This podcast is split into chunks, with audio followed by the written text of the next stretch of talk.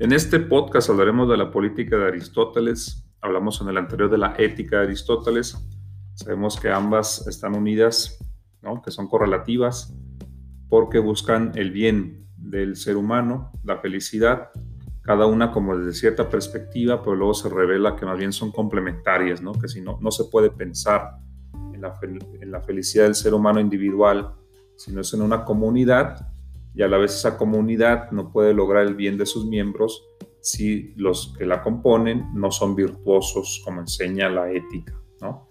Hablamos ya de eso, de la ética, de la virtud, hablaremos ahora de la política. Entonces, igual, también lo que hermanan a, ambas disciplinas es esta concepción teleológica, ¿no?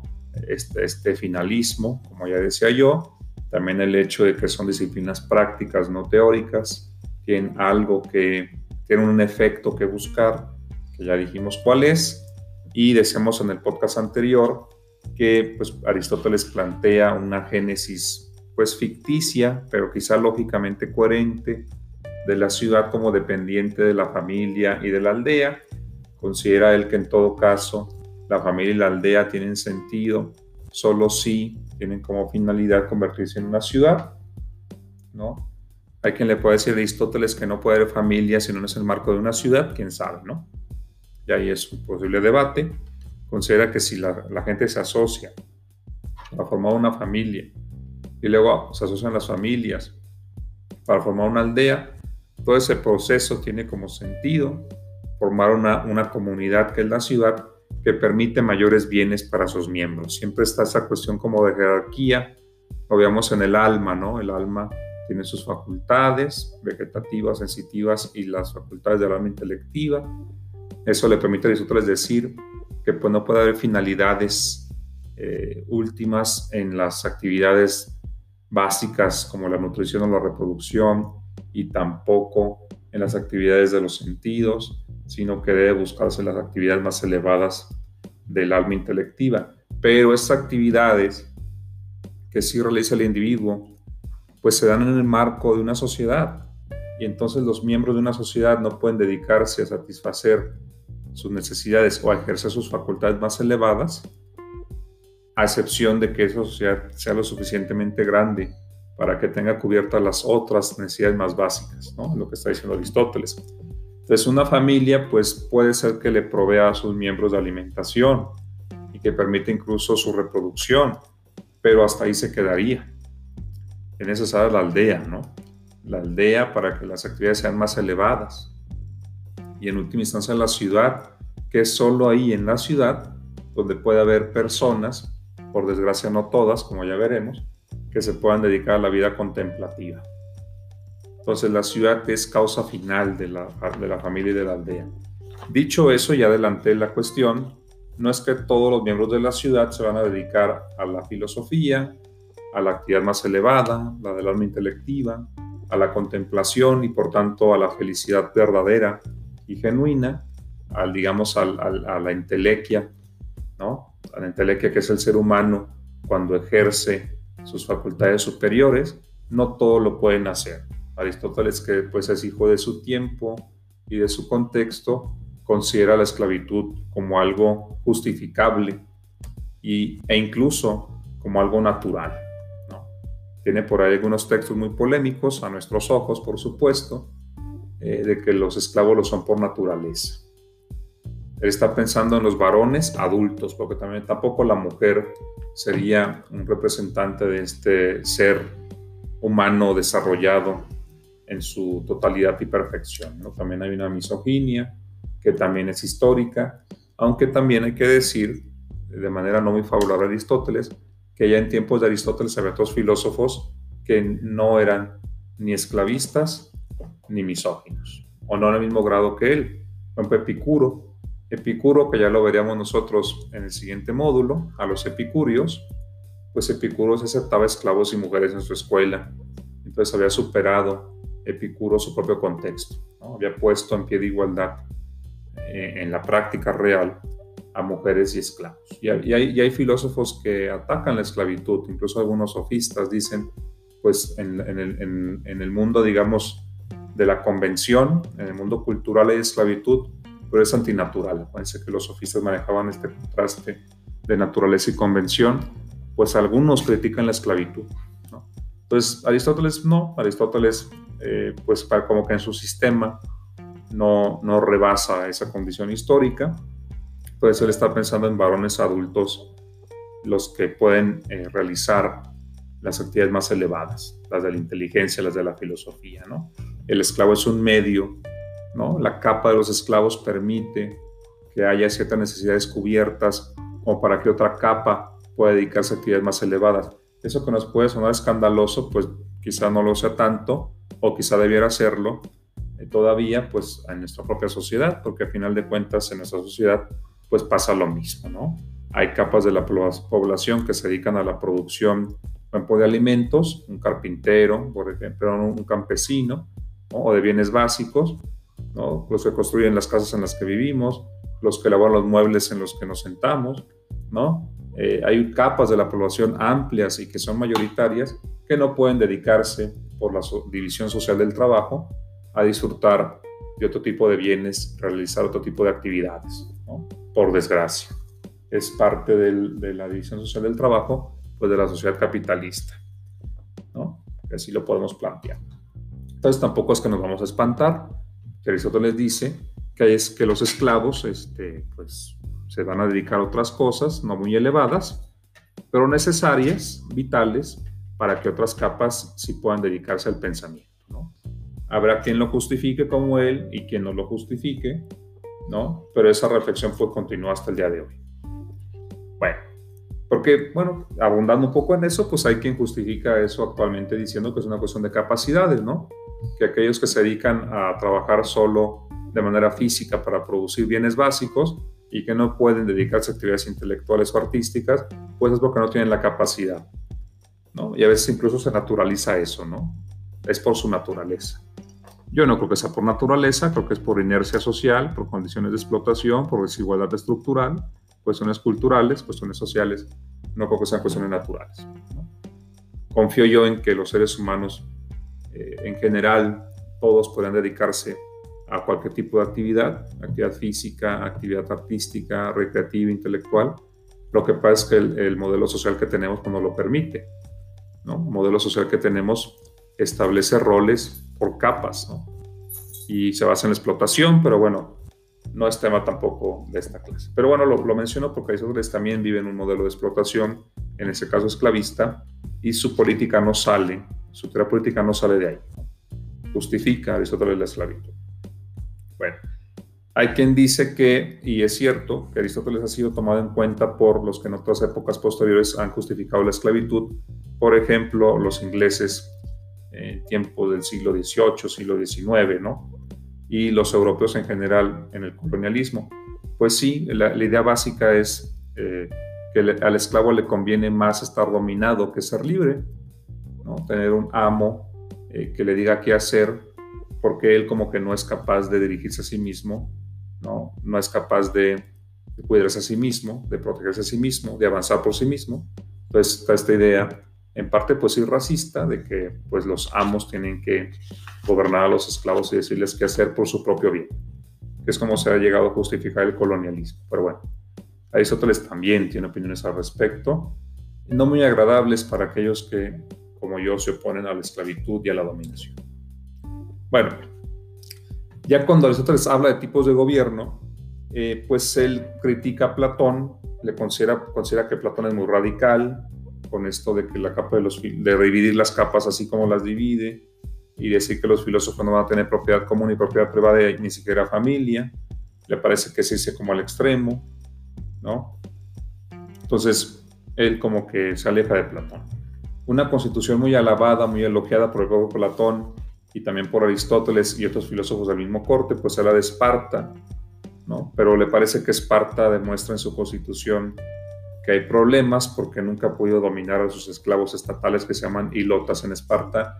Había un régimen de dos reyes, ¿no? Diarquía y la ciudadanía estaba restringida a muy pocos espartanos, relativamente hablando, que eran descendientes de los invasores dorios que llegaron tardíamente al Peloponeso y se habían establecido como amos o dominadores de una gran capa de población, que, digamos, originaria, que eran los llamados ilotas. Entonces el sistema espartano se basó en una dominación de muy poquitos, los espartanos sobre una masa de esclavos del Estado, que eran los llamados ilotas, y estaban en constante conflicto, en tensión, porque los espartanos obligaban a los, a ilotas a cultivar y a producir para ellos, o los ilotas se rebelaban. Entonces siempre fue inestable Esparta por esa situación. Y a pesar de que muchos elogiaban su sistema, pues porque limitaba incluso la riqueza, porque los espartanos estaban obligados a dedicarse al entrenamiento militar, pues para proteger o sostener su sistema político, su dominación, pues eso, eso limitaba mucho la, la, riqueza, limitaba mucho la opulencia, que por ejemplo en Atenas sí se desbordaba, porque Atenas es una ciudad tan rica, tan poderosa, sin ese problema de la esclavitud estatal, sí con esclavos privados, pero entonces en otro esquema, pues para muchos se degeneró siendo tan próspera por su propia opulencia. Entonces muchos filósofos de Atenas volteaban a ver Esparta, a decir, mira, esa ciudad los ciudadanos son como más austeros, son más disciplinados, incluso son soldados, ¿no? Entonces, Platón y también Aristóteles, pues voltean a ver Esparta como ejemplo. Por eso les dice, bueno, pero es, una, es una constitución también radical porque, eh, pues, como que elogia solo un tipo de virtud, la virtud militar, obligada por, por, su circunstancia de que tienen que dominar una masa de esclavos, los ilotas, pero luego eso no es muy estable, entonces le parece una constitución también radical, como que se enfoca en una sola cosa, que es el dominio militar, ¿no? Y, y entonces el ser humano ahí que se desarrolla eh, tiene una sola cara, la cara del soldado, y eso no le parece adecuado a Aristóteles. En Creta pasaba algo similar, también la descarta, elogia a Cartago, ¿no? Pero pues dice que Cartago también como que tiene tendencia a la corrupción, Cartago, esta ciudad del norte de África, que después va a ser muy importante en tiempos de Roma, va a haber unas guerras entre Roma y Cartago muy famosas, las llamadas guerras púnicas, pues también Aristóteles ya contempla la constitución de Cartago. Eso lo hace porque Aristóteles está haciendo un ejercicio teórico de comparación de constituciones. Y en este ejercicio de comparación de constituciones llega a seis tipos de gobierno o de constituciones, ¿no? Tres que le llama virtuosos porque están dominados por la búsqueda del bien común y tres desviaciones de esos virtuosos que son los regímenes viciosos que se guían por el propio interés de algún grupo. Entonces, los tres virtuosos son la monarquía, donde el gobierno está en el hombre excelente, el mejor de los hombres. El segundo es la aristocracia, el gobierno de los más virtuosos, de los mejores, aristos. Y la politeia, que es el gobierno de la clase media.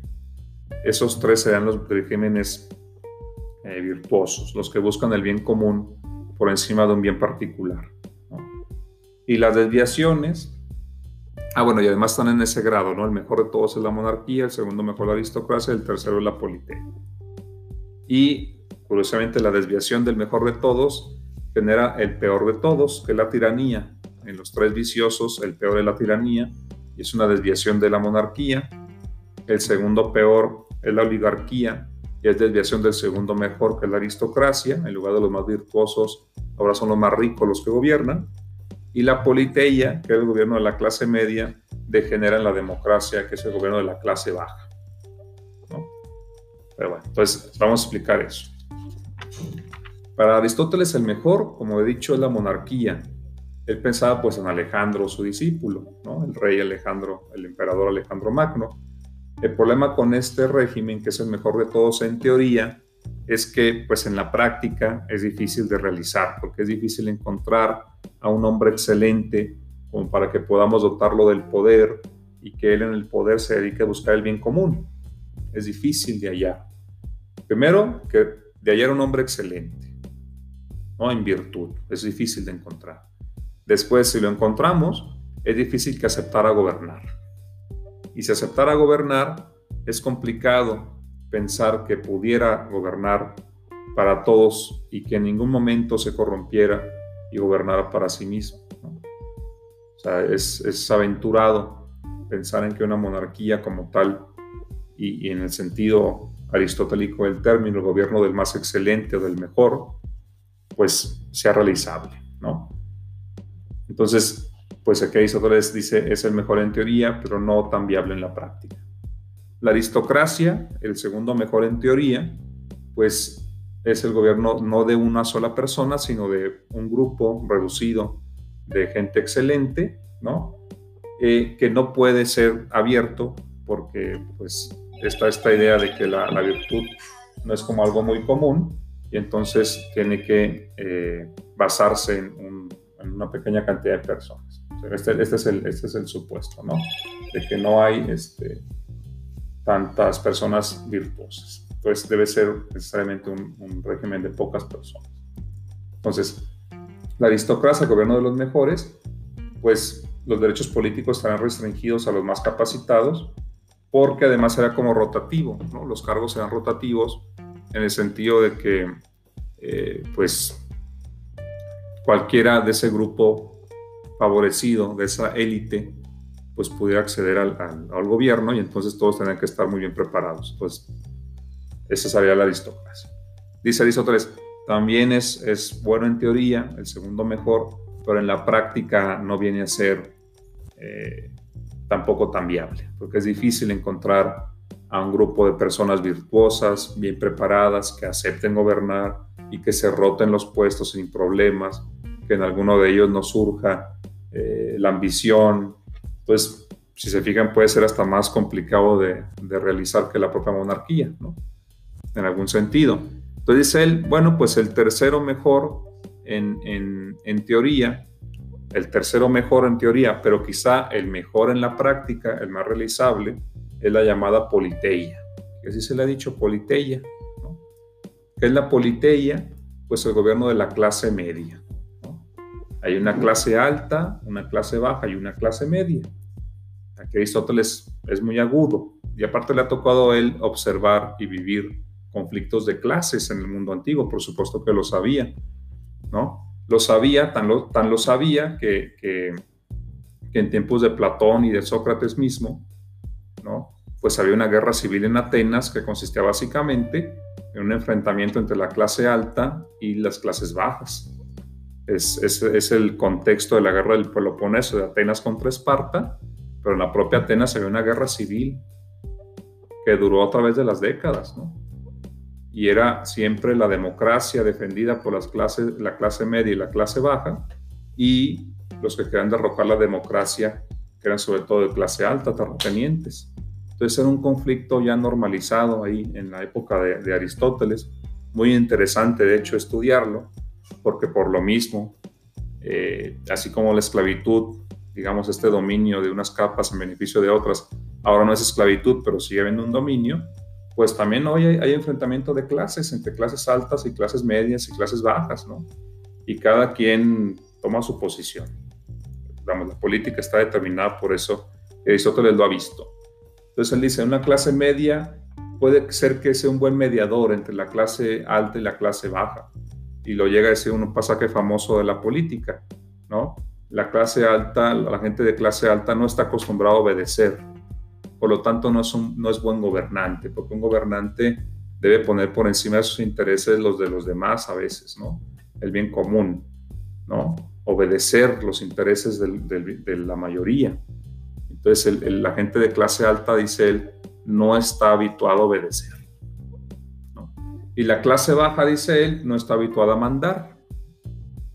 Y, pues el prejuicio también no, no está preparada, la clase baja, eh, a veces hay resentimiento en la clase baja, entonces dice él, pues mejor la clase media, que trate de mediar entre los grupos y evite que, muchos acumulen mucha riqueza y opriman a los de clase baja, y evite también que eso provoque que los de clase baja pues se rebelen contra los de clase alta y les expropien sus bienes, por ejemplo. Entonces él, la politeia es el mejor tipo de régimen. Yo creo que muchos concordarían con algo parecido ahora, ¿no? en lugar de pensar en un, gobierno, digamos, de las clases populares o en un gobierno de los más ricos, hay quien piensa por lo mejor de la clase media. Es una postura, de hecho, pues seguida en ciertos círculos en la actualidad, ¿no? Bueno, pues Aristóteles ya lo contemplaba como el tercer tipo de gobierno en teoría, el mejor en la práctica, porque le parece que es el más realizable. También con sus complicaciones, por supuesto, ¿no? Porque esos equilibrios entre la clase media, perdón, entre la clase baja y la clase alta deben ser difíciles de guardar, ¿no? Pero bueno, se fija la política no es, no es nada fácil. Luego dice él, bueno, esos serán los tres mejores, los tres virtuosos, porque de alguna manera los tres buscan el bien común. El monarca, una persona excelente que ejerce el poder en beneficio de los demás y no para sí mismo. Los aristócratas, también pocos, pero gobiernan para todos. Y la clase media, que trata de mediar para pues, favorecer a todos al mismo tiempo, ¿no? un equilibrio ahí. Dice, bueno, pero hay desviaciones, ¿no? La monarquía se puede desviar en tiranía. Imagínense que le entregamos todo el poder a una persona, pero esa persona que creíamos excelente, pues se pervierte y resulta que se convierte en el peor de los hombres en lugar del mejor de los hombres. En vez de el poder absoluto, como el de un monarca, pero en lugar de que sea una buena persona, sea una pésima persona. Entonces, pues es la tiranía, es el peor de todos los regímenes, el peor imaginable, porque gobierna una sola persona y no es virtuosa, sino viciosa. Es interesante cómo planteé que la tiranía es una deformación de la monarquía, como si del mejor de todos pasáramos al peor de todos. Es interesante incluso antropológicamente, ¿no? como el mejor de los hombres podría corromperse y convertirse en el peor de los hombres debido al poder. ¿no? Bueno, eso está hasta en hasta en la guerra de las galaxias, ¿no? Con este eh, Darth Vader, ¿no? Que era como el mejor de los Jedi y luego se hizo el malo, ¿no? Bueno, pues es una, es una idea de Aristóteles esto del, de cómo el mejor puede convertirse en el peor. Bueno, el segundo, tipo de régimen, la aristocracia, dice Aristóteles, puede generar en oligarquía, el gobierno de los ricos. En lugar de ser los mejores en virtud, los más ricos. Pues ahí, hay una variación, estos, mejores en realidad son los más ricos y entonces ya no, ya no es la, la virtud lo que hace entrar en la élite de los poderosos, sino el dinero.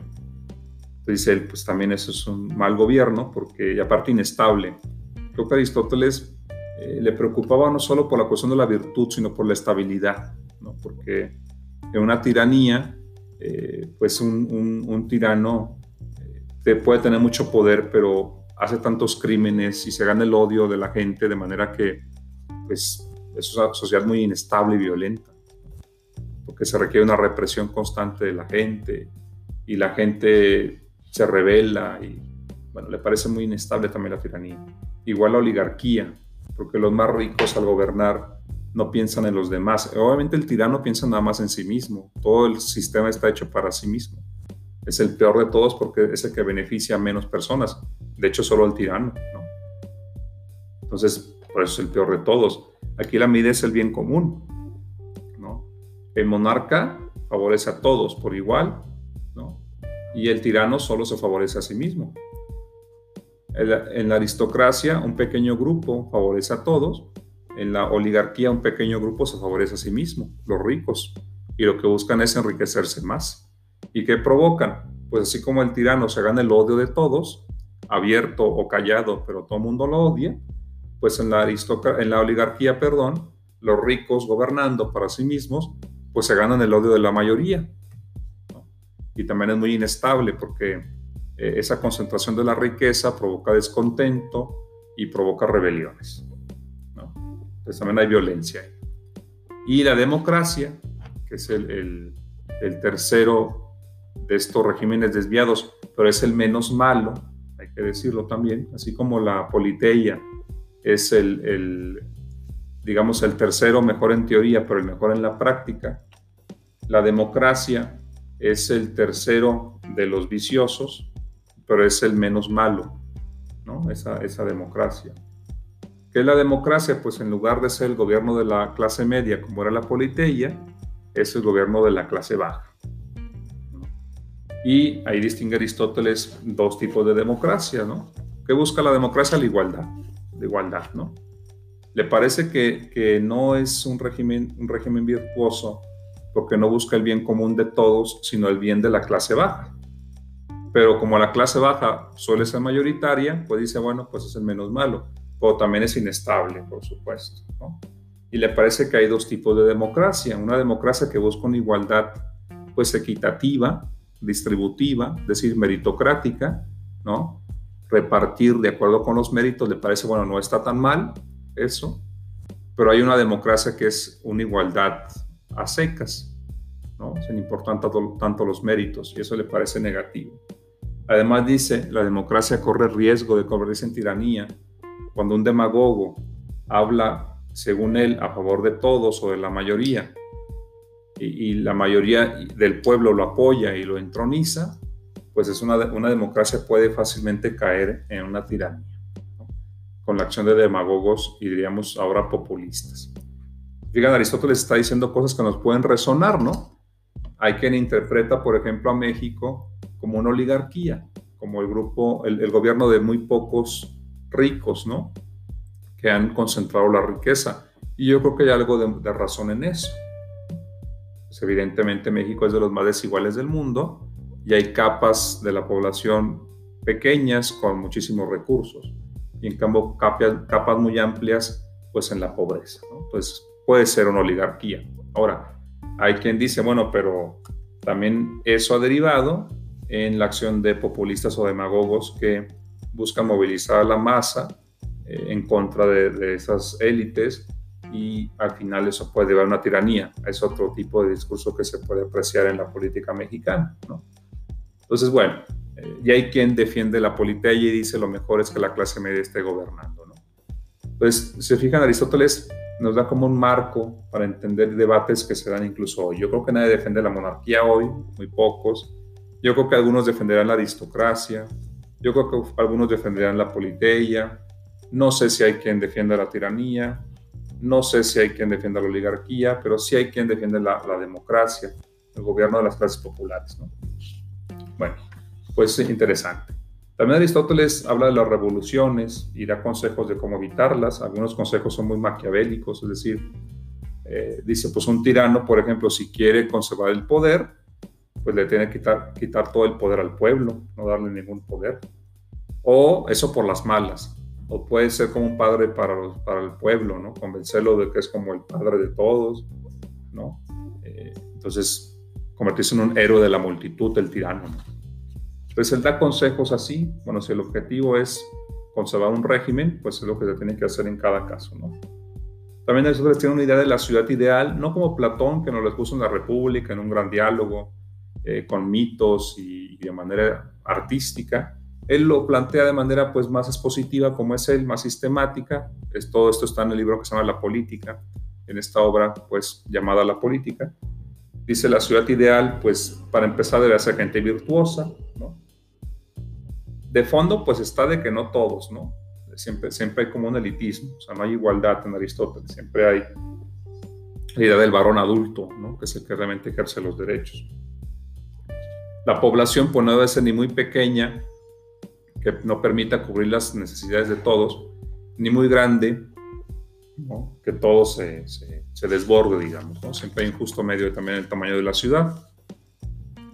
La ciudadana plena, pues sean aquellos guerreros que luego pueden gobernar, ¿no? y luego pueden ser sacerdotes en la ancianidad, dice aquí el doctor Manzano.